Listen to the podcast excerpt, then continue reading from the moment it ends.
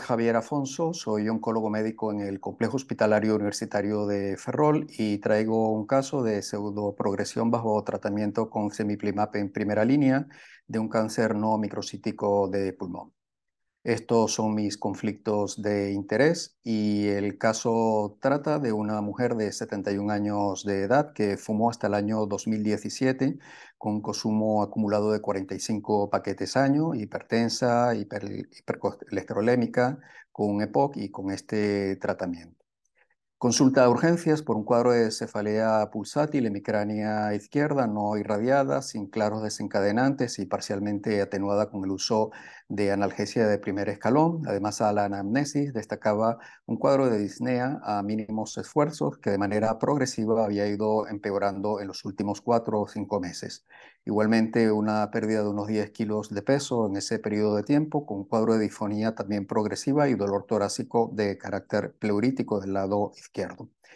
En el servicio de urgencia se le hace una radiografía de tórax que pone de manifiesto un ensanchamiento mediastínico superior y con la presunción diagnóstica de una neoplasia primaria de pulmón ingresa a planta. Ya en la planta, pues se completa el estudio con un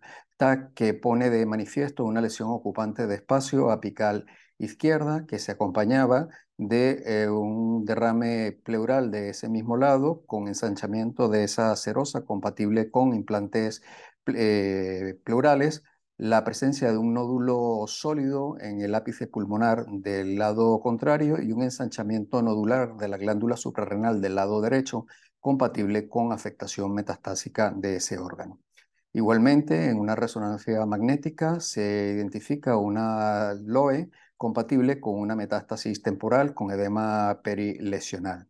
Se hace una broncofibroscopia que identifica una ocupación parcial del bronquio del lóbulo superior izquierdo que fue biopsiado y cuya anatomía patológica fue compatible con adenocarcinoma sólido grado 3, con una inmunistoquímica compatible con un primario pulmonar, una expresión del PDL1 del 70% y sin que se identificaran mutaciones diana. Hacen una interconsulta con radioterapia oncológica y estos dan tratamiento de SBRT en fracción única a la lesión cerebral y ante la estabilidad neoplásica la paciente es dada de alta y le refieren a nuestra consulta. Eh, en esa consulta identificamos una enferma en buen estado general con un PS1 que estaba condicionado fundamentalmente por disnea de esfuerzo, por dolor pleurítico izquierda, izquierdo mal controlado con analgesia de primer escalón, a la exploración física destacaba una adenomegalia supraclavicular del lado izquierdo y durante el ingreso, pues eh, fuera de todo lo que es la rutina habitual, hicieron una determinación de antígeno carcinoma embrionario que estaba elevado, 226 nanogramos por mililitro,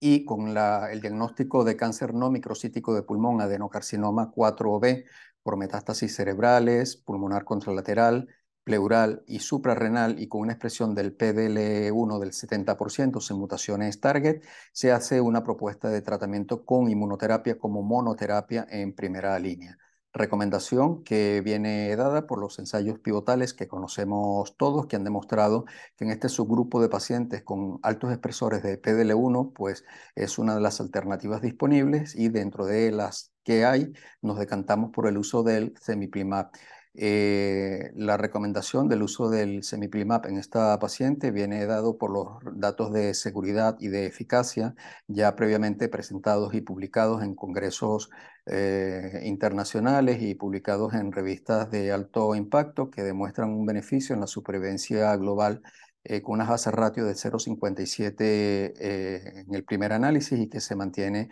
en un análisis hecho posteriormente a los tres años. Igualmente, el análisis por subgrupos del estudio Empower ha identificado que los pacientes con características similares a las de nuestra pacientes, esto es con enfermedad metastásica cerebral, se benefician de este tratamiento con una base ratio de 0.17. Con lo cual, la paciente inicia tratamiento en el mes de octubre. tras el ciclo 1, pues lo más destacado desde el punto de vista de toxicidad fue la presencia de rash. En el ciclo 2, pues algo de astenia. En el ciclo 3, pues hiporexia. Y después de estos tres ciclos, hacemos una evaluación radiológica en la cual encontramos que existía una progresión del tumor a nivel primario, a nivel de la pleura, como también existía un incremento en el tamaño de la lesión suprarrenal, mm, prácticamente duplicando la lesión basal.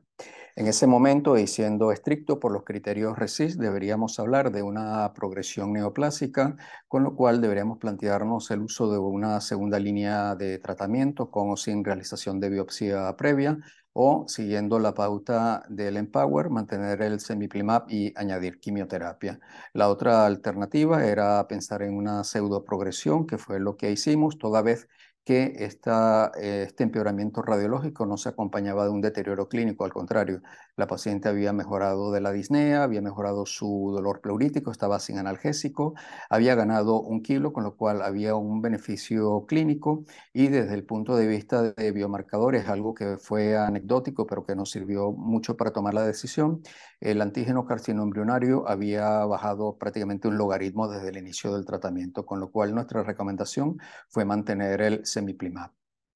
Esto estábamos ya en diciembre del 2022, dimos un ciclo adicional. Eh, la paciente no se deterioró, al contrario, siguió mejorando clínicamente, con lo cual nos animamos a dar un segundo ciclo después del mes de diciembre y ahí sí que hicimos un TAC donde eh, apreciamos una reducción del tamaño de la lesión tumoral principal en el lóbulo eh, pulmonar izquierdo, así como práctica resolución del derrame pleural del mismo lado y una reducción de casi un 50% en la metástasis suprarrenal derecha. El, el incluir la inmunoterapia dentro de lo que son los estándares de tratamiento del cáncer de pulmón nos ha eh, eh, obligado a incluir algunos términos que hasta hace no mucho tiempo pues no lo utilizábamos con frecuencia, como son los términos de hiperprogresión, pseudoprogresión, y esto eh, ha complicado eh, eh, en, parte el seguimiento de estos pacientes. El término pseudoprogresión pues tiene distintas definiciones. Básicamente la mayoría de los autores coinciden en que es una respuesta objetiva después de una progresión inicial sin que se haya hecho un cambio en el tratamiento. Eh, cada día son más las publicaciones en, respecto a la pseudoprogresión. Se describe una incidencia global entre el 0 y el 15%, donde más se ha descrito es en el melanoma, en el cáncer no microcítico de pulmón y dependiendo de los autores, se describe entre el 1 y el 5%. Y lo cierto es que los criterios RECIS clásicos pues no nos sirven a la hora de evaluar este escenario. De hecho, las modificaciones que se han hecho del RECIS, inmunoRECIS y todas sus variables, pues en muchas ocasiones pues se quedan cortos para poder hacer una correcta definición de esta situación. Lo cierto es que eh, en las series publicadas se ha visto que el mantener el tratamiento durante la pseudoprogresión no aumenta la toxicidad inmunomediada y hay algunos datos que debemos tomar con cautela porque es una población muy seleccionada, pero que eh, identifican a la pseudoprogresión como un elemento de buen pronóstico, toda vez que se ha visto que en algunas, repito, series individuales pueden llegar a aumentar la supervivencia global.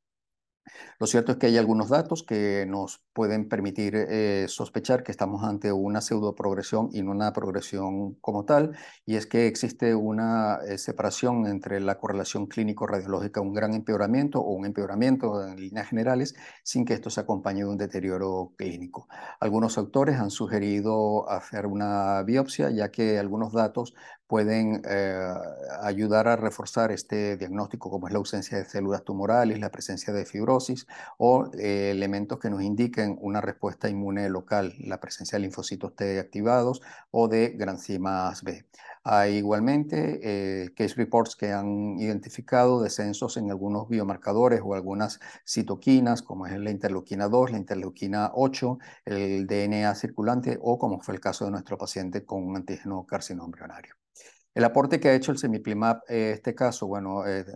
eh, sin ninguna duda ha sido un tratamiento eficaz, ha sido un tratamiento eh, seguro, bien tolerado para esta paciente y con este caso, pues vemos que el semiplimab se une a otros fármacos en los cuales se ha descrito la pseudoprogresión. Básicamente hay que sospechar esta entidad para que el paciente se beneficie, mantener el tratamiento y esto redundará en un beneficio clínico.